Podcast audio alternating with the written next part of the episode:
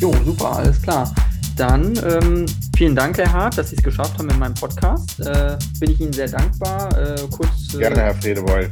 Zur Einleitung. Äh, Sie sind äh, ein Politiker, äh, Bundestagsabgeordneter für CDU-CSU-Bundestagsfraktion ähm, und Sie sind außenpolitischer Sprecher der Bundestagsfraktion, so wie ich das verstanden habe, von der CDU-CSU.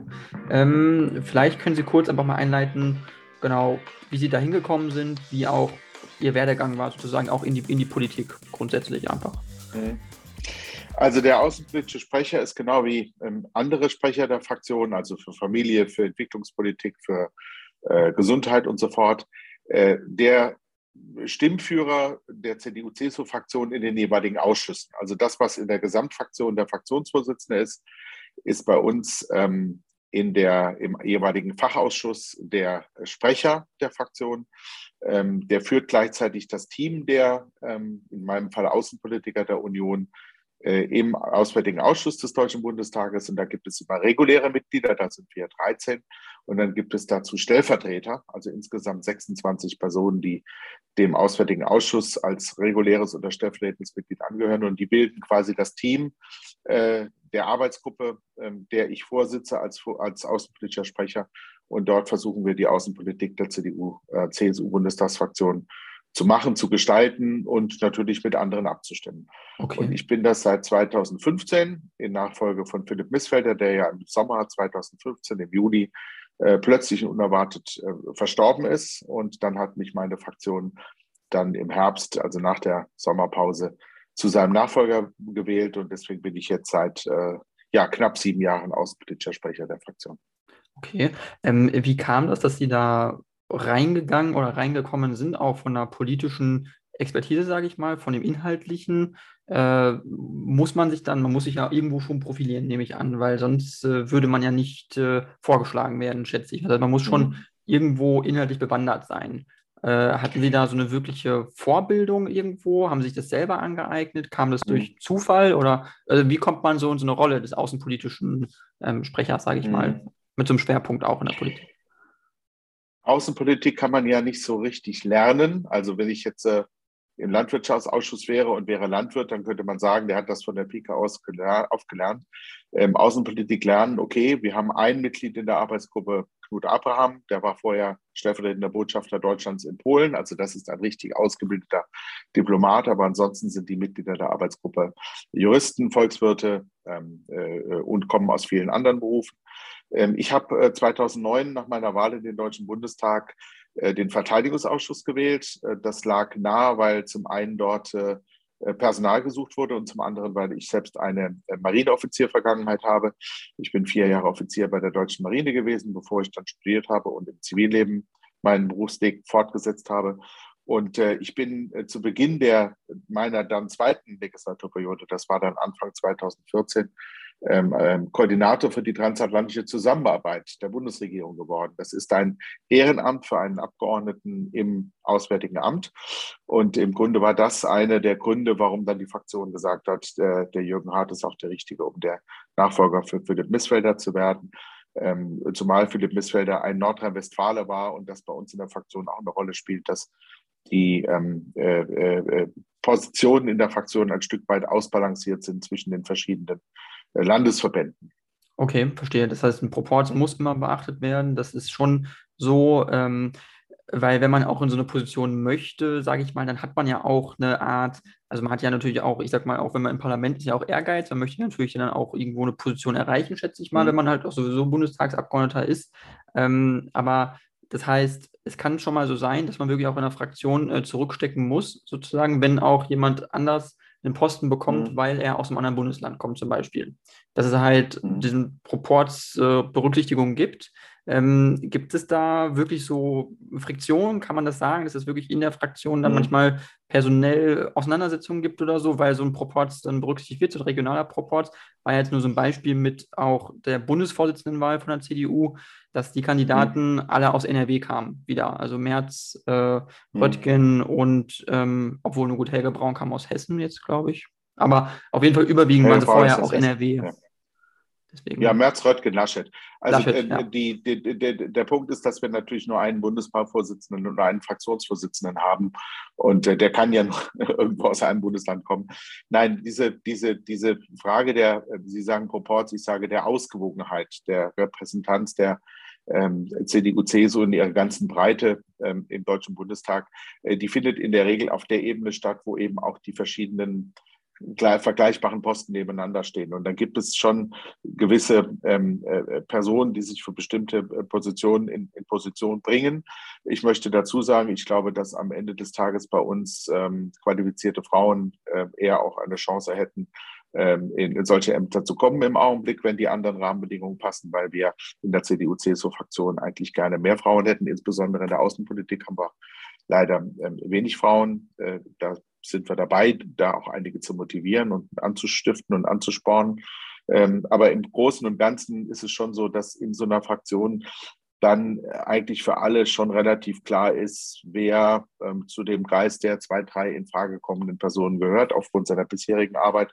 Und dann ist es eine schwierige Aufgabe ähm, für die Landesgruppenvorsitzenden in der Fraktion äh, in ihrer äh, Besprechungsrunde, ähm, die wir despektierlich Teppichhändlerrunde nennen, den Ausgleich zu finden, also auszubalancieren, dass diejenigen, die bestimmte Funktionen haben, ähm, die auch zu Recht haben und dass wiederum auch andere zum Zuge kommen. Und am Ende des Tages gibt es ein Tableau, das sehr häufig ähm, sehr einmütig in der Fraktion abgestimmt wird. Und es gibt allerdings an der einen oder anderen Position dann eben auch Kampfabstimmung wo dann äh, äh, Personen gegeneinander kandidieren. Und äh, das ist aber auch ganz normal und gut so. Hm. Also das heißt, es ist auch normal, das gehört zum politischen Alltag dazu, so würden Sie das wahrscheinlich beschreiben, weil ähm, jetzt in meinem Podcast ist es so, es sind halt sehr viele junge Zuhörer, die meisten sind wirklich, mhm. ich sag mal 20, zwischen 20 und 25 und wenn die sich jetzt wirklich politisch engagieren, würden die auch gerne wissen, wie ist das überhaupt, so einen politischen äh, Kampf, auch, was heißt Kampf, aber so eine politische Konkurrenz so ein bisschen auch zu bestehen, weil es ist ja häufig so in der Politik, mhm. dass man einsteigt und da ist es jetzt nicht so, man bewirbt sich auf einen Platz oder ein Mandat und äh, dann gibt es halt andere Bewerber und der entweder aus einer anderen Partei kriegt eben das Mandat oder auch innerparteilich gibt es Bewerb, Wettbewerb um Posten. Ähm, also wie ist das, äh, ist das irgendwo was, was einen so ein bisschen auch mehr mitnimmt, irgendwo auch, auch persönlich? Äh, äh, oder lernt man damit auch umzugehen, so ein bisschen, wenn man wirklich so eine, so eine, so eine Konkurrenz verspürt, auch wenn man merkt, zum Beispiel, man hat ein mhm. Mandat oder einen Posten, andere möchten diesen Posten vielleicht auch gerne? Oder ähm, ist das, täuscht die Wahrnehmung, ist das gar nicht so extrem von außen? Mhm.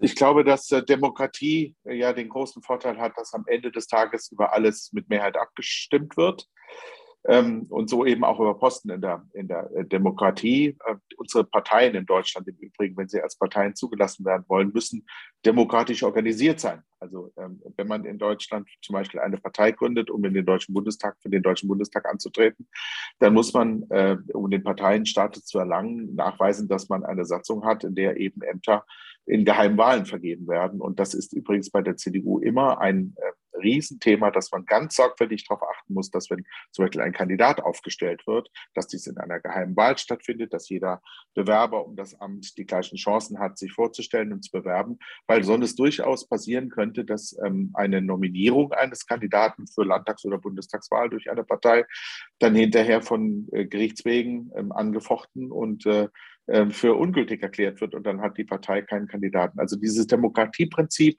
äh, bis in die, in die Parteien hinein und natürlich auch in die Fraktionen ist ein wesentliches Gestaltungsmerkmal. Und wenn ich mir vorstelle, äh, man müsste jetzt im öffentlichen Dienst äh, sich um höhere Ämter bewerben oder in der privaten Wirtschaft, ähm, ich glaube, diese Verfahren sind eher intransparenter im Vergleich zu dem demokratischen Mehrheitsverfahren, wo halt schlicht und einfach die Frage entscheidend ist, wer hat mehr hinter sich. Und derjenige, der mehr hinter sich hat, hat potenziell auch mehr Wähler hinter sich. Und der, derjenige, der mehr Wähler hinter sich hat, kann in der Demokratie politische Macht ausüben. Und da geht es ja letztlich drum. Es geht ja um die Frage, wer hat das Recht, im Namen des deutschen Volkes Entscheidungen zu treffen. Ähm, und in der Demokratie ist das derjenige, der ähm, äh, sich in Mehrheitsentscheidungen durchsetzt.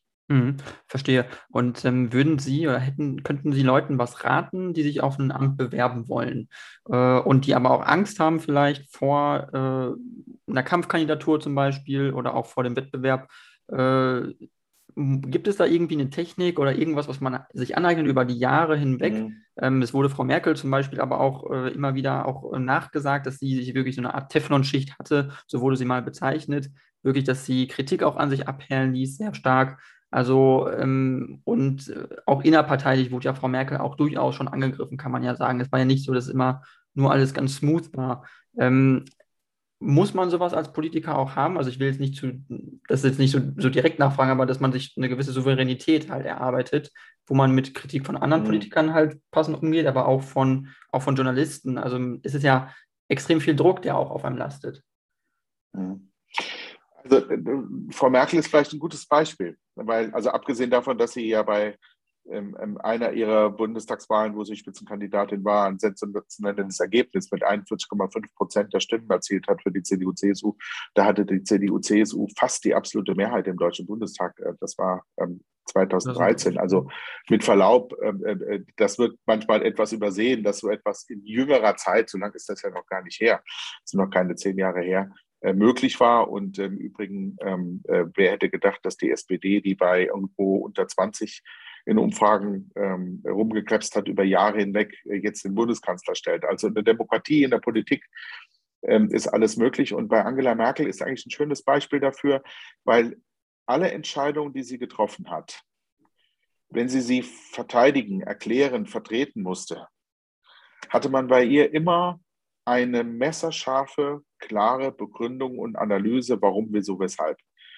Also derjenige, der ähm, die Entscheidung nicht gut geheißen hat, der sie getroffen hatte, der muss es schon ziemlich, ziemlich gut äh, im, im Kopf sein, um das argumentativ inhaltlich auseinanderzunehmen und ihr ähm, Schwächen in der Argumentation nachzuweisen. Ich glaube, dass Angela Merkel ein gutes Beispiel dafür ist, dass in der Politik doch derjenige ähm, äh, besticht mit, mit seiner äh, Überzeugung und Gestaltungskraft, der auch ähm, am besten überzeugen kann in der Diskussion und in der Debatte. Also ich ähm, habe es zu keinem Zeitpunkt, ich habe Angela Merkel erlebt äh, als Mitglied des Präsidiums der CDU, als ich damals da Protokoll geführt habe in den 90er Jahren und bis eben jetzt äh, Bundeskanzlerin bis, bis Herbst äh, 21. Ich habe nicht, niemals erlebt, dass sie irgendwie inhaltlich ins Schwimmen gekommen wäre oder auf dünnem Eis gestanden hätte. Nicht alle Begründungen, die sie geliefert hat, hat die Zustimmung aller gefunden. Also der Flüchtlingsfrage zum Beispiel gibt es ja ähm, in der Bevölkerung durchaus ähm, Personen, für die, die das Verhalten von Angela Merkel geradezu äh, Wut erzeugt hat. Aber ähm, sie hat immer eine saubere Begründung gehabt, warum diese das so genau so und nicht anders gemacht hat. Mhm. Ähm, das Gleiche gilt für Kernkraftausstieg, ähm, für die Rettungsaktionen im Rahmen der Euro-Rettung, dass sie gesagt hat, wir stehen gerade für den Euro-Rettungsschirm, äh, was sich im Übrigen hinterher als richtig erwiesen hat. Ähm, diese Klarheit und die Stärke in der Argumentation, das ist in der Politik total wichtig. Und ähm, wenn es etwas gibt, was ich ähm, kritisch sehe am Prozess der Entwicklung der politischen Parteien in Deutschland, es muss auch an der Basis einer Partei viel mehr Möglichkeiten geben, sich inhaltlich zu profilieren. Also es ist schön, wenn eine Parteibasis, Ortsverband, äh, Jugendorganisation oder so, wenn man da einfach auch Spaß miteinander hat. Aber es muss auch die Möglichkeit sein, dass man politisch inhaltlich arbeitet, dass diejenigen, die ähm, bestimmte politische Positionen äh, haben oder entwickeln und die durchsetzen wollen, auch die Chance bekommen, zu zeigen, was sie können. Die, ähm, die politische Arbeit an der Basis ist im Grunde das, wo, wo sich daran beweisen kann, schon an erster Stelle, dass die Leute aufmerksam werden und sagen, oh, da ist aber einer, der hat's drauf, ja. Und der, wenn der dann ein halbes Jahr später für irgendeinen Beisitzerposten im Vorstand kandidiert, dann sagen alle, ja, ja, das ist ja ein kluges Kerlchen, nehmen wir, ja.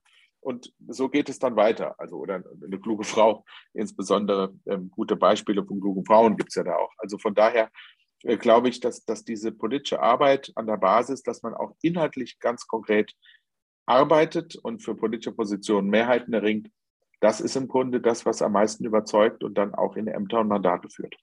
Okay, okay, also wirklich das von Grund auf lernen, im Grunde äh, sehr früh auch damit anfangen und je früher man anfängt, desto besser ist man dann auch später im weiteren Verlauf des politischen, ja. politischen Lebens, ob es nun beruflich ist oder, wenn, oder ehrenamtlich. Wenn man, in politisch, wenn man in politischen Organisationen ist, wo es aber gar keine politische Arbeit gibt, weil das mittlerweile eingeschlafen ist oder äh, vernachlässigt wird, dann äh, findet dieses Herausmändeln, äh, wer kann was, äh, nur noch über Sympathie und Antipathie statt. Und dann ist der, der, ähm, sagen wir mal, aller, ähm, aller ähm, Kollegen oder Parteifreunde liebstes Kind ist dann derjenige, der gewählt wird. Das ist aber nicht unbedingt derjenige, der hinterher der bessere Politiker ist. Also ich plädiere dafür, dass man, ähm, äh, ich war selbst ja lange Jahre Kreisvorsitzender der CDU in Wuppertal, ähm, ich plädiere dafür, dass die politischen Gremien, die politischen Organisationen vor Ort immer wieder versuchen, junge Leute oder Menschen von außen, die sich für Politik interessieren, über die inhaltliche Arbeit, nicht nur, es muss auch das Emotionale, die Gemeinschaft muss auch erlebbar sein, aber vor allem die inhaltliche Arbeit unterscheidet politische Parteien von sonstigen ähm, Vereinen oder, oder, oder Gesellschaften. Und äh, das, da, das muss gepflegt und entwickelt werden. Und vielleicht ist ein Teil unserer Krise der Parteiendemokratie, wenn man sowas überhaupt äh, so sagen kann, ähm, dass vielleicht auch in manchen das auch nicht mehr so stattfindet, dieser, dieser politische Diskurs an der Basis. Ja. Okay, also auch die inhaltliche Überzeugung zu sagen, das ist es, das überzeugt mich, dafür stehe ich, dafür möchte ich mich einsetzen, zum Beispiel inhaltlich. Genau. Oder ein Prinzip, das eine Partei hochhält, ähm, an, an wirklichen, an tatsächlichen Fragen erproben, ja. Also wenn wir eine christliche Partei sind, können wir dann alle Flüchtlinge in einen Topf schmeißen und ähm, ablehnen, nur weil es da drei, vier drunter gibt, äh, unter 100 oder so, oder vielleicht auch 10 oder 20 unter 100, die ähm, äh, äh, äh, äh missbräuchlich von, von unseren Regelungen in, äh, Gebrauch machen.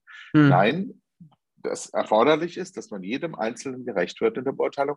Also die Erprobung der, der eigenen Prinzipien und der Werte, die die Partei vertritt, ähm, an konkreten politischen Fragen. Ich glaube, das ist das Allerwichtigste ähm, äh, in, der, in der Basisarbeit der Partei. Und am Ende ist das auch das, was am Ende, ähm, also einige, einige sind dann ihr Leben lang davon fasziniert und machen Politik zu ihrem Haupthobby oder Beruf.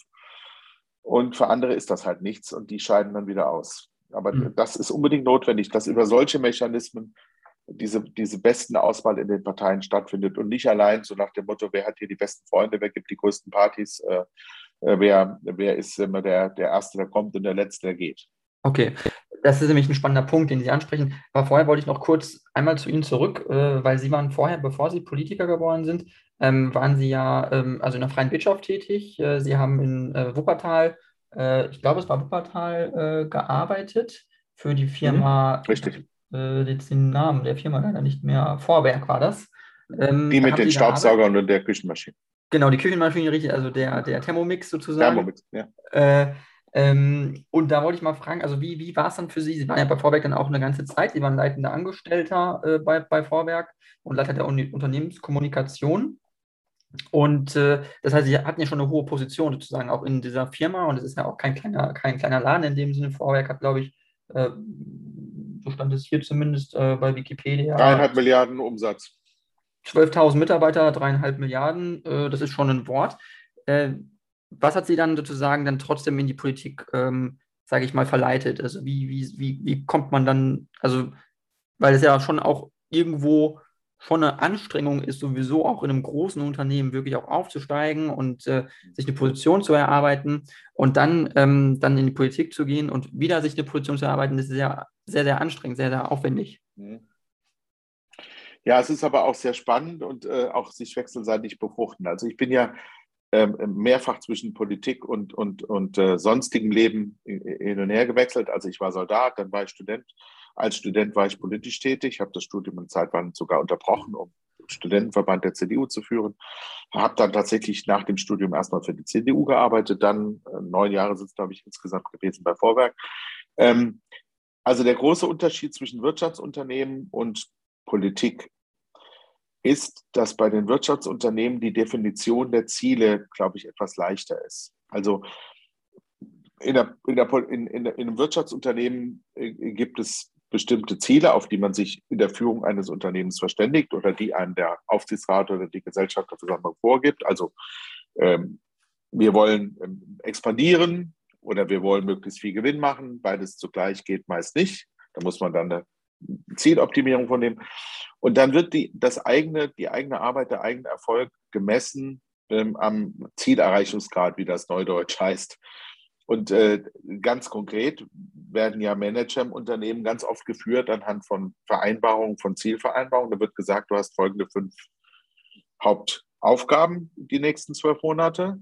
Und jede Aufgabe wird gewichtet. Ähm, 10 ähm, Prozent von 100 Prozent, 30 Prozent von 100 Prozent, also insgesamt dann 100. Und dann wird hinterher festgestellt, wie man sein Ziel erreicht hat. Und dann kriegt man im Prinzip einen Teil deines Gehaltes möglicherweise dann abhängig von, dieser, von dem Zielerreichungsgrad dieser Ziele. Also ein sehr, ein sehr im, im Vornherein sehr klares Zielbild, auf das man zuarbeitet und auch ein klares Verfahren, wie man feststellt, wie dicht man daran gekommen ist. Das ist in der Politik ja viel schwieriger. Wir haben zwar alle das Ziel, den Weltfrieden zu erhalten, das Klima zu schützen, äh, den Hunger auf der Welt erfolgreich zu bekämpfen. Darüber werden wir uns sofort 100 Prozent einigen. Aber der gesamte politische Prozess seit, ja, im Grunde seit den alten Griechen oder den alten Römern beschäftigt sich halt mit der Frage, was ist der richtige Weg, das zu erreichen? Ja, also ähm, äh, manchmal gibt es ja Menschen, die sagen, jetzt müssten doch die Politiker einfach mal gemeinsam das Richtige tun ja, der gesamte politische Prozess ist nichts anderes als die gemeinsame Suche nach der Frage, was ist das Richtige, was man gemeinsam tun muss. Und diese Antwort ist in der Politik, ähm, die ist ja viel komplizierter, als jetzt in einem Wirtschaftsunternehmen zu gehen. Ja? Und insofern äh, glaube ich, dass das schon ähm, äh, äh, da einen großen Unterschied gibt. Es gibt allerdings viele Gemeinsamkeiten, was äh, Zusammenarbeit, äh, Kooperationsfähigkeit, Fähigkeit, ähm, äh, menschlicher Umgang miteinander und so fort angeht. Also ein, ein, ein, ein schlechter Manager, der nicht gut im Team arbeiten kann, wäre auch kein guter Politiker. Ja? Und umgekehrt, Politiker, die besonders gut im Team arbeiten können, würden wahrscheinlich auch in Positionen bestehen, in bestimmten Managementfunktionen, wo sie ähm, die Hauptaufgabe vielleicht nicht darin besteht, äh, äh, jede Entscheidung selbst zu treffen und vorzubereiten, sondern die Hauptaufgabe darin besteht, die richtigen Leute zu motivieren, gemeinsam äh, auf Ziele zuzuarbeiten. Ja, also das ist überhaupt wie in der, in der Wirtschaft wie in der Politik ähm, die wichtigste Aufgabe, dass man es schafft, die richtigen Personen zu identifizieren, die richtigen Unterstützer zu identifizieren und dann äh, zu einem Team zusammenzuschmieden, dass man möglichst gut zum Erfolg kommt. Also ich spreche jetzt davon, wenn man jetzt Ministerpräsident ist oder Oberbürgermeister oder also wenn man so eine Exekutivfunktion innehat. Und das ist eigentlich in der Wirtschaft, ähm, in der Wirtschaft ganz ähnlich. Die Ziele, die man sich vornimmt, die sind ähm, eben unterschiedlich. In der Wirtschaft häufig recht klar zu definieren. In der Politik auf den ersten Blick sehr klar, bei genauer Betrachtung sehr komplex und kompliziert und häufig im Konflikt miteinander. Und äh, dann kommt in der Politik noch dazu, ähm, dass man halt auch alle vier bis fünf Jahre, je nachdem wie die Wahlperioden sind, wiedergewählt werden muss. Ja. Es nützt einem ja nichts, wenn man gute Politik macht, aber keiner kriegt es mit. Mhm. Ist in der Wirtschaft vielleicht aber auch ein bisschen so, weil ein Aufsichtsrat ja auch im Zweifel entscheidet, ob der Geschäftsführervertrag, der fünf Jahre läuft, verlängert wird oder nicht. Richtig, auch eine Wahl, um die man sich irgendwo bewerben muss oder wofür man arbeiten muss. Ähm, Sie hatten es gerade kurz angesprochen und zwar mit äh, Vergütung jetzt in Unternehmen. Äh, Sie sagten äh, jetzt ein Beispiel: Ein Unternehmen hat ein Wirtschaftswachstum, äh, weist gute Geschäftszahlen vor, weist einen Gewinn aus und äh, gemessen daran können dann gewisse Teile des Unternehmens, auch Manager vielleicht äh, teilweise profitieren von dem Gewinn. Aber das ist ja auch häufig auch nicht so, dass Angestellte im Unternehmen halt ein normales Gehalt beziehen. Das Unternehmen erwirtschaftet Gewinne, ähm, aber ein Großteil der Gewinne verbleibt ja bei den Gesellschaftern, verbleibt bei den Aktionären. Das heißt, äh, meine Frage ist so ein bisschen, auch was mich als jungen Menschen so ein bisschen auch äh, zu wenig motivieren würde, wäre in einem Unternehmen zu arbeiten als Angestellter, äh, mich richtig anzustrengen äh, und äh, gute Leistung zu bringen und dazu zu, dafür zu sorgen, dass das Unternehmen ein Wirtschaftswachstum verzeichnet äh, aber mein Gehalt am Ende des Monats bleibt genau gleich. Also das ändert sich nicht mhm. mit dem Wachstum des Unternehmens. Es kann vielleicht eine, äh, eine, eine, Vergütung am Ende des Jahres geben, einen Bonus oder so, den vielleicht alle Gewerblichen bekommen. Das hatte Daimler jetzt zum Beispiel mal ausgezahlt oder so im letzten mhm. Jahr äh, und BMW auch ähm, an, an die Belegschaft. Das machen die jedes Jahr. Ähm, aber dass man wirklich sagen kann, ich habe mich dieses Jahr richtig doll angestrengt und mein Gehalt ist dementsprechend gestiegen, das ist ja nicht so die Realität. Mhm. Und äh, das ist jetzt so, was mich persönlich manchmal ein bisschen, bisschen stört an dem, Prinzip äh, maximale Leistung zeigen im Unternehmen, wo ich nicht das Gefühl habe, ich bekomme dann aber auch mehr daraus. Also wie, wie sehen Sie das? Mhm. Sehen Sie das auch so oder sind Sie da? Ja. Also ich glaube, dass es da ganz viele Bereiche gibt, wo das noch verbessert werden könnte. Aber grundsätzlich, äh, glaube ich, gilt in der, in der Wirtschaftspersonalführung das Prinzip, je mehr ich Einfluss habe, persönlichen Einfluss habe auf den Erfolg meiner Arbeit und äh, die positiven Ergebnisse für das Gesamte, desto stärker wird auch mein, ähm, mein Einkommen davon bestimmt werden. Im Übrigen ist es ja so, dass bei Managern äh, äh eben das, das 100%-Gehalt äh, dann nur erreicht wird, wenn die Zielerreichung auch mindestens 100% ist. Also es wird gesagt, äh, zwei Drittel des Gehaltes kriegst du fix und ein Drittel des Gehaltes ist eben variabel. Und dann kann es theoretisch durchaus sein, dass in, in schlechten Jahren eben dieses eine Drittel nicht zu 100 Prozent, sondern nur zu 80 oder 70 Prozent aufgefüllt wird. Umgekehrt kann es sein, dass in guten Jahren dieses Drittel ähm, eben nicht äh, 33 ähm, Prozent des Gesamteinkommens ausmacht, sondern bei 120 oder 140 Zielerreichung liegt. Ähm, ich finde, dass man Arbeitnehmer stärker am Erfolg des Unternehmens beteiligen soll, aber man muss natürlich schon differenzieren, welche haben auch konkreten Einfluss. Ähm, wir haben im Prinzip ja ähm, äh, äh, in der Industrie Bereiche, wo man das auf den ersten Blick gar nicht sagen würde, dass erfolgsabhängiges Bezahlen ist. Ähm, das ist also Maschinenarbeit, die zum Beispiel in der Gruppe verrichtet wird und wo dann hinterher die Vergütung oder die, häufig ist es ja die Arbeitszeit, dass gesagt wird, ihr habt ein gewisses Ziel, ihr müsst so und so viel als Gruppe ähm, so und so viele Produkte in einer Schicht herstellen und wenn ihr die äh, voll habt, dann könnt ihr gehen. Also ich formuliere es jetzt etwas salopp. Oder aber ihr produziert mehr und werdet dann dafür ähm, äh, entweder besser bezahlt oder äh, bekommt ähm, einen Freizeitausgleich, weil ihr ja schon die Arbeit geleistet habt. Ähm, das sind ja im Grunde schon leistungsbezogene Vergütungssysteme und ich glaube, dass in Unternehmen, die erfolgreich sind und gerade Familienunternehmen gehören oft dazu, diese Komponente eine große Rolle spielt. Bei uns in der Politik im Übrigen ist es ja so, dass grundsätzlich gilt, dass die Abgeordneten alle das Gleiche bekommen äh, und das ist angelehnt an eine Beamtenvergütung ähm, äh, äh, und wird jedes Jahr angepasst entsprechend der Inflationsentwicklung, äh, beziehungsweise bei uns ist es die durchschnittliche Entwicklung der äh, Löhne und Gehälter in Deutschland, nachdem dann ein Jahr später die Abgeordnete angepasst wird.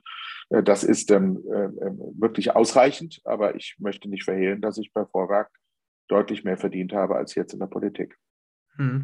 Und ähm, das heißt, es zeigt aber auch, für Sie war Geld nicht die Motivation, in die Politik zu gehen oder finanzielle Motivation gibt es eigentlich dann in dem Sinne nicht, wenn man ein Politiker werden möchte. Man hätte eigentlich eher die Motivation, in die Politik zu gehen, was zu verändern, was neu zu machen, ähm, seinen Idealen und ähm, seinen Zielen zu folgen. Aber was jetzt wirklich den finanziellen Aspekt angeht, ist ja Politik meistens mit vergleichbaren Positionen in der Wirtschaft eher schlechter bezahlt. Und ähm, da, da, ist ja nur die Frage so ein bisschen auch ähm, für junge Leute manchmal auch, weil ich, ich, ich, möchte auch ein bisschen an junge Leute appellieren, die, die zuhören und sich vielleicht auch in der Politik engagieren wollen. Wie mhm. ist es eigentlich, äh, sich in die Politik, in die Politik zu gehen, äh, sich zu engagieren, äh, aber zu sagen, das ist ein unheimlicher Arbeits- und Zeitaufwand, wenn Sie jetzt mal Ihre Wochenstunden wahrscheinlich vergleichen mit dem eines äh, hochbezahlten Managers, sind die vergleichbar. Vielleicht arbeiten Sie sogar noch mehr, ähm, aber Sie verdienen deutlich weniger. Das heißt, äh, wie kann man es jungen Leuten auch dann interessant machen, zu sagen, mhm. bewerbt euch um Mandate, bewerbt euch um Plätze und äh, engagiert euch in Parteien. Ähm, Glauben Sie, dass der finanzielle Faktor da noch mehr Motivationsrolle spielen muss oder muss man Leute anders irgendwie noch locken? Ich glaube, dass das keine so große Rolle spielt in der Politik. Ich glaube, dass Politikergehälter wie Managergehälter äh, Gehälter jenseits der Neidgrenze sind, sage ich immer. Also man muss nicht neidisch darauf sein, dass andere mehr verdienen, weil man selbst durch das, was man selbst macht, ähm, eigentlich genug hat. Ähm, ich glaube, ähm, dass unsere Politiker in Deutschland ähm, äh, gut bezahlt sind. Ähm, ich glaube auch, dass äh, ähm, der, der doch durchaus mögliche Wechsel zwischen Parlamentsarbeit und Regierungsarbeit, weil ja doch bei uns in Deutschland Koalitionsverhältnisse sich ändern und man möglicherweise auch, wenn man lange Abgeordneter ist, die Chance hat, zumindest einen Teil der Zeit dann auch in einem Regierungsamt zu verbringen, dass das ähm, eben auch ein zusätzlicher Anreiz ist, die sozusagen die Fronten zu wechseln von der legislativen Tätigkeit in die exekutive Tätigkeit. Und äh, das im Übrigen ja dann auch mit ähm, ähm, mehr Gehalt einhergeht. Ähm, aber nüchtern betrachtet ist es natürlich so, dass der deutsche Bundeskanzler weniger verdient als die meisten Sparkassendirektoren in Deutschland. Also der Vorstandsvorsitzende einer großen Stadtsparkasse hat äh, in Deutschland ein höheres ähm, Einkommen als der Bundeskanzler und äh, viele Opernintendanten auch. Ähm, und von Managern in der Wirtschaft äh, braucht man da in dem Zusammenhang gar nicht reden. Äh, trotzdem braucht sich kein Bundeskanzler zu beschweren und auch kein Minister und auch kein Abgeordneter, dass er zu wenig verdient.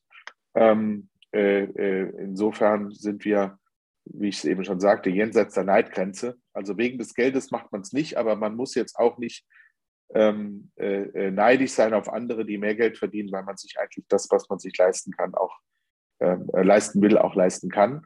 Äh, in vernünftigen Rahmen, also eine Familie davon zu unterhalten, zum Beispiel im, äh, im Laufe eines Lebens ein äh, Immobilieneigentum zu erwerben und dem dann Abtragszeit zu haben. Das ist alles möglich, wie das auch vielleicht für, für, für einen Lehrer oder so möglich ist. Ähm, ich äh, äh, glaube sowieso, dass ähm, es schön wäre, wenn bei uns ein bisschen mehr Bewegung zwischen Politik und Wirtschaft da wäre. Ähm, äh, und wenn, wenn Manager auch äh, stärker sich politisch oder verwendemäßig engagieren und nicht nur in ihrem Unternehmen ähm, und nicht nur für den eigenen Profit und für die eigene Zielerreichung. Ähm, äh, ich glaube, da gibt es aber viele, die ähm, im Zweifel einen Managerposten sofort mit einem Bundestagsmandat tauschen würden, wenn man es ihnen denn auf dem Silbertablett servieren würde. Mhm. Wenn man ihnen aber sagt, dafür musst du 50 Abende in Stadtbezirks- und Ortsverbandsversammlungen für dich Werbung machen, damit du am Ende vielleicht für dieses Mandat aufgestellt wirst, dann werden viele sagen, sorry, will ich nicht. Und der Politikertag ist eben schon, also ich glaube, es gelingt mir ganz gut dafür zu sorgen, dass ein Wochenendtag immer frei ist. Braucht man auch persönlich und für die Familie. Aber der zweite Wochenendtag ist häufig ähm, belegt. Und bei mir als außenpolitischen Sprecher ist es halt in bestimmten Phasen der Politik, jetzt gerade Ende Februar, Anfang März zum Beispiel so, dass ich im Prinzip sieben Tage die Woche jeden Tag äh, morgens äh, Pressearbeit mache, also äh, Radiointerviews zum Beispiel gebe. Und äh, darauf muss man sich vorbereiten. Das nimmt, da ist man innerlich natürlich auch ein Stück weit angespannt und so. Und ich kann ja nicht irgendwie sagen, ähm, äh, äh, Putin überfällt die Ukraine, aber es ist Sonntag und ich gebe kein Interview dazu. Ja, da würden meine Fraktionskollegen auch sagen, wo ist unser außenpolitischer Sprecher? Mhm. Also äh, das ist schon viel, das ist schon viel Arbeit. Und interessant ist immer, wenn man mit, wenn man mit den, den äh Mitarbeiterinnen und Mitarbeitern von, von BW Vorpark spricht, die hier für uns in Berlin, innerhalb Berlins, so den Taxidienst. Ne? Also wir haben so einen Bundestag-Fahrdienst, der uns innerhalb Berlins äh, für dienstliche Zwecke und von zu Hause zum Parlament und zurückfahren. Und wenn man dort mit neuen, mit neuen äh, äh, Mitarbeitern spricht, dann sagen die ganz häufig, also das habe ich ja nicht gedacht, dass Politiker so viel arbeiten, ne? weil sie den einen morgens um sieben im Reichstag fahren und abends um neun irgendwie abholen mhm. und irgendwie feststellen, dass der ja zwischendurch gar nicht zu Hause war. Also der Arbeitsaufwand in der Politik, vielleicht nicht immer die Arbeitsintensität, ja, also aber die, die, die zeitliche Inanspruchnahme ist schon ziemlich extrem. Die ist extrem. Das ist ähm, gut, dass Sie das ansprechen. Also ähm, mit dem Krieg in der Ukraine, da würde ich gleich nochmal kurz darauf zu sprechen kommen. Aber äh, was jetzt wirklich Sie sagten, äh, zeitlicher Aufwand, den Politiker haben, einfach tagsüber. Das heißt, in Sitzungen, Plenarsitzungen, äh, Fraktionssitzungen, Ausschusssitzungen, ähm, ich weiß nicht, Vorträge. Ähm, es ist ja auch so, dass man auch viel auch zuhören muss als Politiker. Und ich glaube, das äh, äh muss man vielleicht auch den Leuten vielleicht auch, auch sagen, dass man ja auch viel anderen Leuten auch zuhören muss, lange sitzt und viel, viel zuhört. Also ähm, das heißt, wie viel Ihrer Zeit würden Sie sagen, wenden Sie auf in solchen, solchen Plenarsitzungen, also wirklich was Plenarfraktionen und Ausschüsse angeht? Also mhm. Prozentual von dem, was Sie so an parlamentarischer Arbeit machen, so ein Drittel vielleicht? Oder? Ja, eher mehr. Also mehr. Äh, diese, alles findet ja bei uns in Formaten statt, ja. Also ähm, entweder habe ich den Besuch einer Person, um das, den ich vielleicht gebeten habe oder der mich gebeten hat um einen Termin, um sich inhaltlich mit mir über irgendwas auszutauschen. Das muss vorbereitet und nachbereitet werden. Ähm, ähm, und, oder es sind Formate, wo ähm, äh, zu bestimmten, aus bestimmten Gründen bestimmte Leute zusammengerufen werden, da müssen wir jetzt mal drüber reden. Ja, oder wir holen uns jetzt mal den Herrn Sohn so, der uns jetzt mal erklärt, äh, wie das ist mit dem SWIFT-System, wenn wir da möglicherweise Russland äh, von ausschließen. Ähm, äh, und dann kommen die Politiker zusammen, die sich dafür interessieren und dann gibt es dazu eine Unterrichtung und dann werden natürlich Fragen gestellt und dann versucht man sich das zu erschließen. Und dann gibt es die ganz klassischen formalen Formate, Fraktionssitzungen, Arbeitsgruppensitzungen, Landesgruppensitzungen, Ausschusssitzungen und dann als Krönung die Plenarsitzung, die ja sehr strukturiert und formalisiert abläuft. Ähm, und äh, äh, da muss man überall dabei sein. Im Plenum muss man dabei sein, wenn es die eigenen Themen sind. Wenn man auch noch da wäre, wenn alles andere behandelt würde, könnte man ja nichts anderes mehr machen hier. Bei uns in Deutschland ist das, Entschuldigung, ist das System so ähm, gestaltet. Und ähm, äh, dann muss man halt bestimmte Dinge manchmal auch parallel machen. Also wenn ich vier Stunden in der Sitzung sitze und es wird ein Tagesordnungspunkt aufgerufen, der jetzt nicht so unmittelbar meine volle Präsenz erfordert, ähm, dann kann man eben auch mal eine E-Mail bearbeiten auf dem iPad oder mal einen, einen Text lesen, äh, den man überfliegen muss, weil man am nächsten Tag eine Rede halten muss und eigentlich äh, das Gefühl hat, für die Rede braucht man noch ein bisschen Futter und jetzt liest man sich was durch, wo man zwei, drei Ideen bekommt, ähm, äh, mit denen man die Rede ein bisschen interessanter macht, als sie vielleicht sonst wäre. Äh, also man muss manchmal auch verschiedene Dinge gleichzeitig und parallel machen. Ähm, ähm, und das setzt halt schon eine gewisse äh, äh Konzentrationsfähigkeit und gewisse auch Methode und Übung voraus. Ähm, äh, und äh, das macht den Politiker vielleicht auch aus, dass er ähm, in der Regel schon ein paar, zwei Dinge gleichzeitig machen kann, ohne äh, dass irgendwas unter die Räder kommt. Das sieht dann manchmal für den Zuschauer ein bisschen komisch aus, wenn Menschen im Plenarsaal sitzen und nebenbei noch einen Aktenordner durchgehen. Mhm. Ähm, aber ähm, äh, man ist eben dann vor Ort und präsent und kann abstimmen und gegebenenfalls reagieren, wenn irgendwie etwas Ungewöhnliches gesagt oder gefragt wird. Ähm, aber, und man kann gleichzeitig aber seine Schreibtischarbeit erledigen. Ich hatte, es gibt Kollegen, die ganz gezielt mit einem Packen Papier in den Plenarsaal gehen, sich in einen der Tische setzen und sagen, ich bin jetzt hier drei Stunden in Plenum. Das will ich, weil mich das interessiert, weil ich auch dabei sein will. Aber ich muss trotzdem meine Arbeit machen, meine Bürger, Post bearbeiten und so fort. Okay, okay, verstehe. Dann, klar, ist ja auch dann natürlich legitim, darf man ja auch machen.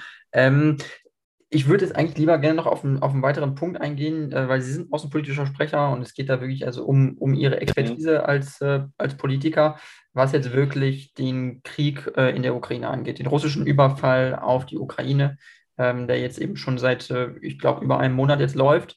Ähm, äh, es ist wirklich also grauenvoll, was passiert ist. Äh, jeder, der sich damit ein bisschen informiert hat, äh, Nachrichten gesagt, weiß, was passiert ist schon. Ähm, jetzt hatten wir kürzlich seit gestern ähm, die Berichte über ein Massaker in einer kleinen Stadt, die heißt Butscha, ist im Norden von Kiew, mhm. wo Zivilisten ermordet worden sind von russischen Soldaten, ähm, vorgeblich im Massengrab äh, verscharrt äh, Hunderte, also mittlerweile ist die Rede von 400 bis 500 äh, ermordeten Menschen. Mhm. Ähm, wie positioniert sich jetzt ein außenpolitischer Sprecher der Fraktion zu solchen Ereignissen? Was, mhm. was ist dann jetzt, wenn Sie so eine Nachricht lesen, mitbekommen? Äh, was ist dann der, der, der, die Vorgehensweise als Politiker für Sie? Mhm. Es ist leider so, dass wir eine solche Eskalation der Kriegsführung auf russischer Seite befürchten mussten, weil wir haben ja eine Situation, in der Putin vor, ja morgen sind sechs Wochen, also Mittwoch, der 24. liegt, glaube ich, morgen sechs Wochen zurück, ähm, er die Ukraine überfallen hat mit 150.000 Soldaten auf breitester Front. Und eigentlich hatte er damit gerechnet, äh, bis zum 3. März, spätestens bis zum 7. März, die Ukraine äh, politisch äh, zu entmachten und militärisch zu entwaffnen. Ähm, das sind nach meiner Einschätzung seine konkreten Ziele gewesen, also eine Marionettenregierung in Kiew installiert, die dann den Streitkräften befiehlt, die Waffen niederzulegen. Das sollte nach ähm, einer Woche bis zehn Tage dieses Krieges ähm, tatsächlich erreicht sein. Das war, war der Plan. Und das ist überhaupt nicht aufgegangen. Also wir haben von den 150.000 Soldaten, mutmaßlich russischen Soldaten, mutmaßlich 45.000, die nicht mehr kampffähig sind, also entweder getötet oder äh, desertiert oder verletzt, verwundet ähm, oder gefangen genommen. Das ist ein enormer Aderlass in Streitkräften. Und selbst wenn die Zahl 45.000, wenn es nur 35.000 sind, ähm, äh, äh, eine irre Zahl gemessen an der Zahl der eingesetzten Soldaten, ein, ein militärisch, aus militärischer Sicht katastrophales Ergebnis, ähm, eben auch wesentlich verursacht durch die ähm, Widerstandskraft der Ukrainer, aber wesentlich auch verursacht durch den ähm, doch offensichtlich äh, sehr äh, aus russischer Sicht sehr bedenklichen Zustand der eigenen Streitkräfte. Man hat in Moskau offensichtlich ganz andere Dinge erwartet. Ähm, also man hat den, den, Truppen viel, viel mehr Durchschlagskraft zugetraut. Und dazu kommt, dass die internationale Reaktion auf diesen Einmarsch ähm, eben auch verheerend war. Ja. Die westliche Welt, EU, äh, NATO, ähm, G7 haben sehr schnell zu doch scharfen Sanktionen gegriffen. Ähm, die Vereinten Nationen haben ein vernichtendes Urteil über diese Sache gefällt. Sie wissen, dass lediglich Russland ähm, gegen die Resolution im Sicherheitsrat gestimmt hat. Klammer auf, sie kommt Nordkorea zustande, weil Russland. Nordkorea war, glaube ich, auch noch dabei und. Äh, Nein, also im, im, und, im UN-Sicherheitsrat haben hat Russland Ach so, dieser Sicherheitsrat ist Drei haben sich enthalten, ja. elf haben für diese Resolution, die Russland verurteilt, gestimmt. Und, in dem, äh, in, und das ist aber, weil Russland eine Vetomacht ist, kommt eine Entscheidung des Sicherheitsrates gegen Russland nicht zustande, wenn Russland dagegen das Veto einlegt. Das sind die Statuten der Vereinten Nationen im Sicherheitsrat. Und dann gibt es die Generalversammlung. Die Generalversammlung kann allerdings kein Völkerrecht schaffen, anders als der Sicherheitsrat, der völkerrechtlich verbindliche Anweisungen beschließen kann. Äh, Land A hat den Krieg einzustellen, ansonsten äh, äh, begibt es sich außerhalb des Völkerrechts. Wenn die Generalversammlung oder Vollversammlung der Vereinten Nationen äh, Beschlüsse fasst, hat das nicht diese völkerrechtliche Bindung, aber natürlich ein klares politisches Signal. Und es hat lediglich vier Länder dieser Erde gegeben, die an der Seite Russlands standen bei der Entscheidung äh, im Sicherheitsrat. 141 haben ähm, für die Resolution, die Russland verurteilt, gestimmt. Also die, das Ergebnis war äh, für Putin verheerend. Und ähm, natürlich ähm, stellt sich für ihn jetzt die Frage, äh, wie, kann, äh, wie kann er das doch noch zu seinen Gunsten drehen? Und da haben wir immer befürchtet, dass die Brutalität der Kampfführung äh, massiv zunehmen könnte. Und das ist leider auch eingetreten. Also die Terrorangriffe gegen zivile Ziele, ja, dass äh, Theater beschossen worden, äh, Schulen, äh, Krankenhäuser beschossen worden, Wohnhäuser beschossen werden, dass Mariupol eingekesselt und ausgehungert wird, ähm, Charkiw möglicherweise ähm, ein ähnliches Schicksal droht. Kiew scheint sie im Augenblick abgewendet zu sein. Da gibt es ja eher ein, ein, ein, ein Zurückdrängen der russischen Kräfte oder ein Rückzug der russischen Kräfte. Diese, diese, diese Eskalation des Krieges, ähm, die wird sich vielleicht fürchte ich, auch noch weiter fortsetzen. Und deswegen ist meine große Befürchtung, dass die Bilder, die wir aus Butscha jetzt gesehen haben, äh, wo ich keinen Zweifel daran habe, dass die russischen Truppen, die von Russland entsandten Soldaten, dafür die Verantwortung tragen. Weil wir haben Satellitenbilder, wo die Leichname der Personen, die auf der Straße vorgefunden wurden, dann nach Abzug der Russen äh, bereits seit einigen Tagen, einige sogar seit Wochen äh, an der gleichen Stelle, in der gleichen Haltung, hochauflösende Satellitenfotos ähm, liegen ähm, und von den Russen, die das Land ja, diese Region ja besetzt hatten, auch nicht bestattet wurden, ähm, äh, sondern äh, eben einfach vielleicht aus Abschreckung, vielleicht auch aus Wut über die Erfolglosigkeit oder aus äh, sinnloser Brutalität ähm, ähm, äh, da eben diese Massaker veranstaltet wurden. Und meine Befürchtung ist, dass Putin versucht, mit solchen Terrormethoden einfach das ukrainische Volk weich zu kochen, weich zu klopfen, dass sie vielleicht doch eines Tages sich der Macht ergeben. Ich glaube aber, dass das Gegenteil der Fall sein wird. Also die, dieser Druck ähm, und dieser Terror gegen das Volk, auch gegen die Zivilbevölkerung, wird eher noch ähm, die Konfrontation oder die, die, die, die, Widerstandskraft der Ukrainer befördern. Und ähm, äh, ich weiß nicht, wie das ausgeht. Ich kann nur hoffen, dass mit westlicher Hilfe und auch mit vielleicht gesteigerter militärischer Unterstützung der ukrainischen Streitkräfte die Ukrainer es tatsächlich schaffen, die Russen aus dem Land zu drängen mhm. ähm, und den Krieg auf diese Weise zu beenden. Wie Putin darauf reagiert, ob in Moskau das irgendjemand zum Anlass nimmt, vielleicht doch eine Kehrtwende in der Politik einzuleiten. Ja, also es müsste ja dann irgendeiner mal den Stecker ziehen, diesem Präsidenten, der so auch aus russischer Sicht so erfolglos agiert. Ähm, die Wirtschaft ruiniert durch das Sanktionsregime, wird die Wirtschaft ruiniert. Die Streitkräfte sind ruiniert und blamiert. Ja, alle haben gedacht, die russischen Streitkräfte unschlagbar. Was haben wir jetzt gesehen? Ja, ähm, äh, äh, die Ukraine ist in der Lage, sich sogar doch äh, gegen eine solche, gegen einen solchen Angriff ein Stück weit zu behaupten. Ähm, äh, das ist ein so, eine so katastrophales Ergebnis von Politik, auch aus der Sicht eines Putin-Unterstützers und Verantwortlichen im Kreml, dass eigentlich irgendwann einer den Stecker ziehen müsste und sagen müsste, Herr Präsident, wir brauchen einen anderen Präsidenten. Ob das jemals und wann das passiert und was bis dahin noch geschieht, wissen wir nicht. Und das macht uns halt im Augenblick so unruhig. Hm, okay, weil das ist nämlich eine gute, gute Frage, worauf, worauf Sie nämlich gerade überleiten, nämlich das, äh, wie wird Putin äh, enden am Ende? Was wird passieren? Wird er bleiben? Wie lange wird er bleiben? Er hat ja eine Verfassungsreform angestoßen in Russland, sodass er eben für eine, für eine weitere Periode Präsident bleiben kann. Ich weiß jetzt nicht, ob das jetzt auf Lebenszeit war, aber es war mindestens eine Periode von mindestens zehn Jahren oder so, die es ihm weiter ermöglicht, Präsident ja. zu bleiben. Und äh, er ist auf jeden Fall äh, auf bestem Wege zu einem autokratischen Diktator sich zu mausern, wo er damals noch halbwegs demokratisch vielleicht legitimiert war, wo es vielleicht sogar eine mhm. Mehrheit in der Bevölkerung für ihn gab.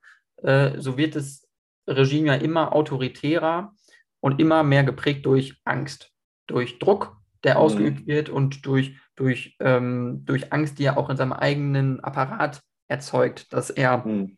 Geheimdienstchefs unter Hausarrest gestellt hat, dass er, dass der General, der russische, der Herr Shoigu, wochenlang nicht aufgetaucht ist und dann irgendwann wieder aufgetaucht ist, wo man auch munkelt, hm. wurde der, wurde der jetzt irgendwie äh, erstmal kaltgestellt oder so, weil es irgendwie nicht lief in der Ukraine. Mhm. Das sind alles so Fragen, äh, die, man, die man stellt.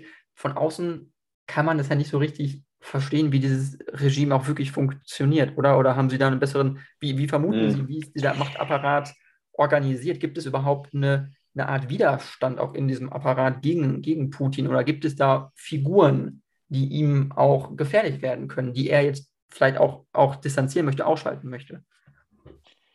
Also Putin hat tatsächlich über die letzten Jahre die Opposition wirklich äh, erfolgreich ausgeschaltet, also aus seiner Sicht erfolgreich ausgeschaltet. Er hat ähm, äh, die Medien äh, mittlerweile komplett, äh, vorher weitestgehend gleichgeschaltet und die sozialen Netzwerke auch mittlerweile ähm, stark eingeschränkt und kontrolliert, sodass wir nicht davon ausgehen können, dass die russischen Bürgerinnen und Bürger eine Chance haben, sich ähm, äh, einigermaßen pluralistisch objektiv darüber zu informieren, was in, in, der, in der Ukraine tatsächlich stattfindet. Deswegen gibt es ja eine breite Unterstützung dieser Strafaktion gegen, ähm, also diese, diese Special Operation ähm, gegen die Ukraine ähm, so wie Putin das darstellt, weil tatsächlich die ähm, Menschen in Russland glauben, das sei eine Befreiung eines, eines Landes vom Faschismus, so wie man 1945 äh, Deutschland und Berlin ähm, befreit hat vom Faschismus und ähm, heroisch verklärt wird das Wirken der Soldaten in der Ukraine verglichen so mit dem Handeln der Roten Armee im Mai äh, 1905, April, Mai 1945 hier in Deutschland ähm, was natürlich total absurd ist. Also die Soldaten, die vor Ort gewesen sind, also die deren, deren Handy-Kommunikation wir kennen oder dessen Walkie-Talkie, deren Walkie-Talkie-Kommunikation wir kennen, ähm, die waren total erstaunt, dass sich Zivilisten ihnen entgegengestellt haben, weil sie immer glaubten, die Menschen würden von dieser aus ihrer Sicht faschistischen Regierung unterdrückt und dass diese, dass diese Menschen nicht unterdrückt werden, sondern im Gegenteil ja ähm, in einem Akt demokratischer Befreiung äh, den Zelensky als Präsident gewählt haben, der ja nun überhaupt kein Establishment-Politiker gewesen ist. Ähm, äh, das ist schon bemerkenswert. Putin hat den Weg in die Diktatur gewählt, äh, für mich aus einem entscheidenden Grund, weil das korrupte System, mit dem er Loyalität und Unterstützung in den letzten Jahren und Jahrzehnten für sich erkauft hat, ähm, natürlich ähm, dazu führen würde, dass ganz viele, inklusive er auch, ähm, mit Staatsanwaltschaft und Gefängnis bedroht wären, wenn es Freiheit, Demokratie und Gerechtigkeit in, der, in Russland gäbe, ähm, verhindert er das äh, unter allen Umständen. Und er sieht, es gab in der Ukraine äh, 2014 und auch schon davor, aber dann entscheidend 2014 eben diese ähm, äh, proeuropäische Befreiungsbewegung. Es gab in Weißrussland im August 2020 diese, diese doch massiven Proteste gegen die offensichtlichen Wahlfälschungen bei der Präsidentenwahl. Es gibt in Georgien, ja sogar in Armenien gibt es Bewegungen weg von Russland hin zu ähm, äh, west, westlicheren, europäischeren äh, Lebens- und Verhaltensweisen, pluralistische Demokratien äh, in die Richtung. Moldau ist ein weiteres Beispiel. Die Präsidentin von Moldau ist heute hier in Berlin mit ihrer Ministerpräsidentin. Das sind äh, Menschen, die sich gegen das Establishment durchgesetzt haben, gegen die alten Strukturen, die verwilzten Strukturen, die korrupten Strukturen. Und das wollen die Leute. Und er weiß ganz genau, in Russland wollen die Leute das auch, wenn sie wüssten, was möglich ist. Und wenn sie wüssten, wie sich die Führung ähm, bereichert auf Kosten des Volkes, würden sie ähm, äh, dem ein Ende bereiten. Und das ist der einzige Grund, warum Putin gegen EU und NATO als Feindbild agiert, weil er genau weiß, in dem Augenblick, wo die Prinzipien der Europäischen Union auch in Moskau in Russland zur Anwendung kommen, äh, ist früher oder später der Staatsanwalt auf dem Plan und würde ihn äh, mit einem Strafverfahren ähm, überziehen. Und genau das, das gilt es zu verhindern. Diktatoren können eben nicht aus dem Amt scheiden, ohne dabei persönlich ähm, dann persönlich belangt zu werden. Und deswegen äh, gibt es für ihn auch nicht diesen Ausweg. Und ich fürchte, dass äh, Putin längst über den Punkt hinweg ist, wo er als angesehener russischer Präsident sich zur Ruhe setzen kann. Ich glaube, dass er keine Chance hat, ähm, äh, den Krieg gegen die Ukraine in der Form zu gewinnen, dass das Land anschließend von ihm beherrscht, also politisch kontrolliert und gleichzeitig friedlich ist. Ich glaube, es wird früher oder später einen grauenhaften äh, Rückzug Russlands aus der Ukraine geben. Äh, nicht, vielleicht nicht durch ihn, aber durch vielleicht einen Nachfolger, der einfach sagt, das kostet so viel ähm, äh, Geld und so viel Soldateneinsatz, dieses Land Ukraine unter der russischen Knute zu halten. Ähm, das lohnt sich nicht. Und ähm, äh, ich bin 100% sicher, dass dieser Einmarsch in der Ukraine der Anfang vom Ende der Ära Putin ähm, ist. Die Frage ist nur, wie lange geht die Ära noch und was geht auf dem Weg äh, noch kaputt. Ich glaube aber, dass er niemals mehr, auch im eigenen Land, niemals mehr das Ansehen genießen wird, das er genossen hat, äh, bevor er diese militärische Aggression äh, begonnen hat. Also so wie es Mitte der 2010er Jahre gewesen ist oder Ende der 2000er Jahre. Er hat ja, er ist demokratisch gewählt an die Macht gekommen. Ähm, beziehungsweise hat demokratische Wahlen, die auch nach unseren Maßstäben als demokratisch bewertet werden dürfen, gewonnen. Er hat allerdings dann angefangen, auch Wahlen zu fälschen und zu manipulieren, wo wir immer gesagt haben, warum tut er das eigentlich? Er hat doch doch sowieso die Mehrheit. Also offensichtlich war er sich der Sache nicht sicher. Er hat äh, gleichzeitig die, die ähm, Freiheitsgrade der Menschen eingeschränkt und die Medien- und Pressefreiheit eingeschränkt, was eine absolut unabdingbare Voraussetzung für Demokratie und freie Wahlen ist. Ohne äh, freie Meinungsäußerung, auch in Form von Pressetätigkeit, geht das nicht, gibt es keine Demokratie. Und wir sind jetzt an einem Punkt, wo es eine schlimmere Diktatur ist als unter der KPDSU. In einem Politbüro der Kommunistischen Partei der Sowjetunion, in einer vergleichbaren Situation, wenn es so etwas noch gäbe, also Fiktion, es gäbe noch eine verkleinerte Sowjetunion, die als Russland überlebt hätte, hätte das Politbüro als kollektive Führung dem Generalsekretär, wie es ja im Politbüro heißt, der Staatsführer, äh, längst den Stecker gezogen und hätten gesagt, Genosse Generalsekretär, wir brauchen einen anderen, du führst das Land in die Sackgasse. Sowas gibt es leider in Moskau offensichtlich nicht. Es gibt keine Form von kollektiver Führung, kollektiver Verantwortung ähm, und das macht die Sache extrem schwierig.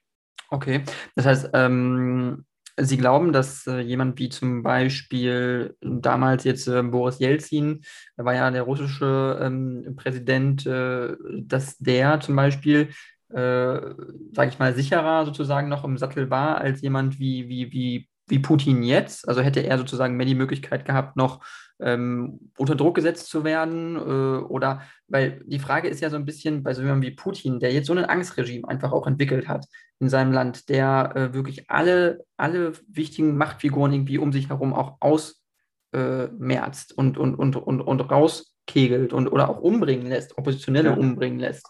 Das ist ja jemand, der wirklich ähm, der verbrecherisch und kriminell eigentlich dieses Land gekapert hat und wie Sie schon gesagt haben, sich mhm. erkauft mhm. hat.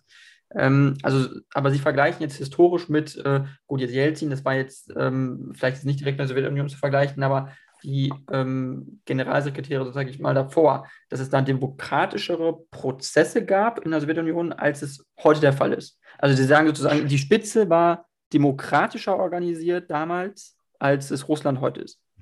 Ähm, also demokratisch in dem Zusammenhang zu verwenden, ist, glaube ich, etwas zu weit gehen. Aber es waren immer Systeme kollektiver Führung. Ja, mhm.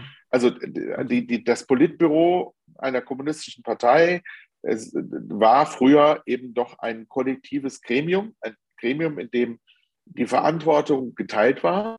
Das war total intransparent, total undurchsichtig. Da hat man untereinander auch die Loyalitäten nicht unbedingt preisgegeben, aber am Ende des Tages hätte man nach meiner Einschätzung ähm, äh, so etwas, wie Putin es gemacht hat, verhindert. Das gleiche gilt übrigens für China, aber in China sehen wir leider Präsident Xi auf einem ähnlichen Weg, wie ähm, äh, äh, das Putin in Russland getan hat, weg von einer von der Verantwortung im Kollektiv der politischen Führung der Kommunistischen Partei Chinas. Also jetzt äh, gibt die gibt es ja nach wie vor als äh, herrschende ähm, äh, politische Kraft im Lande hin zur Übertragung von viel Macht und Verantwortung auf eine Person, nämlich die Person des Präsidenten, und ähm, ähm, Auflösung der Amtszeitbegrenzung. Ja? Also der, ähm, der chinesische äh, äh, früher Generalsekretär oder Führer, Mao Zedong, ähm, Deng Xiaoping und so fort, und dann später Präsident, ähm, hatte, äh, also Mao nicht, aber die Nachfolger hatten alle eine Amtszeitbegrenzung. Ja? Und mhm. Xi hat diese Amtszeitbegrenzung, ich glaube zweimal fünf Jahre war das, das hat er außer Kraft gesetzt.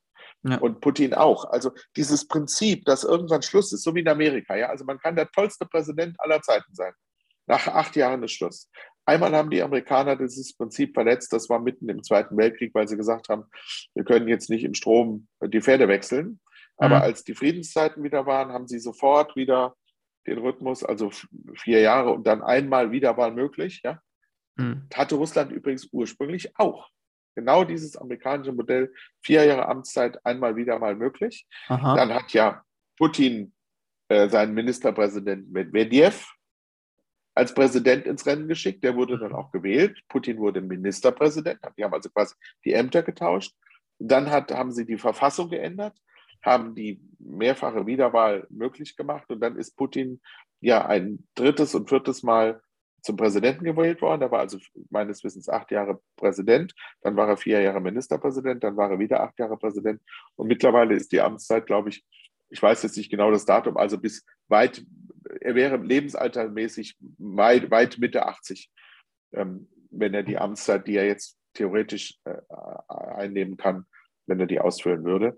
Ich glaube, dass das, ich glaube nicht, dass das kommt. Ich glaube, dass ähm, Putins äh, Tage gezählt sind. Nur unglücklicherweise weiß ich nicht, wie viele es noch sind. Mhm. Wenn Sie eine Einschätzung abgeben würden, persönlich, also Sie sagen, Sie wissen es nicht, würden Sie sagen, jetzt, äh, das dauert noch ein Jahr, noch zwei Jahre, noch drei Jahre, solange ist Putin noch im Amt oder vielleicht sogar durch, kann es sein, dass unmittelbar durch diesen Krieg, durch die Folgen dieses Krieges, äh, Putin jetzt innerhalb der nächsten sechs Monate ähm, vielleicht, wie Sie sagen, den, der Stecker gezogen wird, dass er dass jemand auftreten wird innerhalb des russischen Machtzirkels und ihn gemeinsam mit anderen Leuten vielleicht mhm. kooperativ entmachtet, äh, ihn äh, oder was ja noch schlimmer ist, was man sich vorstellen kann, äh, dass es einen Mordanschlag gibt, dass er vergiftet wird. Das kann man sich, mhm. das sind ja alles Punkte, die man sich vorstellen kann, äh, so wie dieses Regime organisiert ist, dass da Menschen sich gegenseitig mhm. auch, auch ähm, einfach ja, umbringen. Mhm. Also ähm, ein disruptives Ende der Amtszeit Putins ist natürlich denkbar.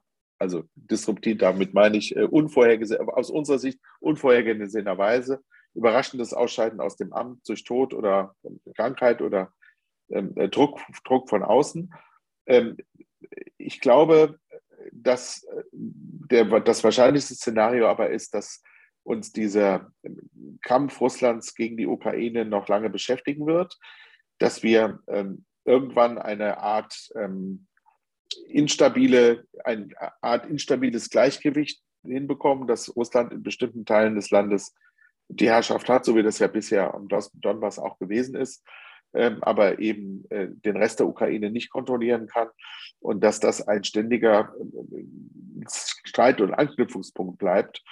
Und äh, die Frage ist, ob Putin daraus eine daraus ein, in, in, einen, in einen von allen Seiten akzeptable Friedenslösung überleiten kann oder ob das dann jemand anders machen muss. Also weil Putin einfach nicht akzeptiert wird als Gegenüber, beziehungsweise selbst also auch nicht die Kraft hätte, quasi so weit zurückzustecken. Mhm. Ähm, also ich würde mal sagen, äh, äh, Monate bis einige wenige Jahre, aber so lange kann es schon noch dauern. Ich glaube nicht, dass Putin in äh, fünf Jahren noch im Amt ist. Das halte ich für ziemlich ausgeschlossen. Mhm. Ähm, aber fünf Jahre ist eine lange Zeit. Ja, da kann noch viel passieren. Da kann ja. noch viel passieren.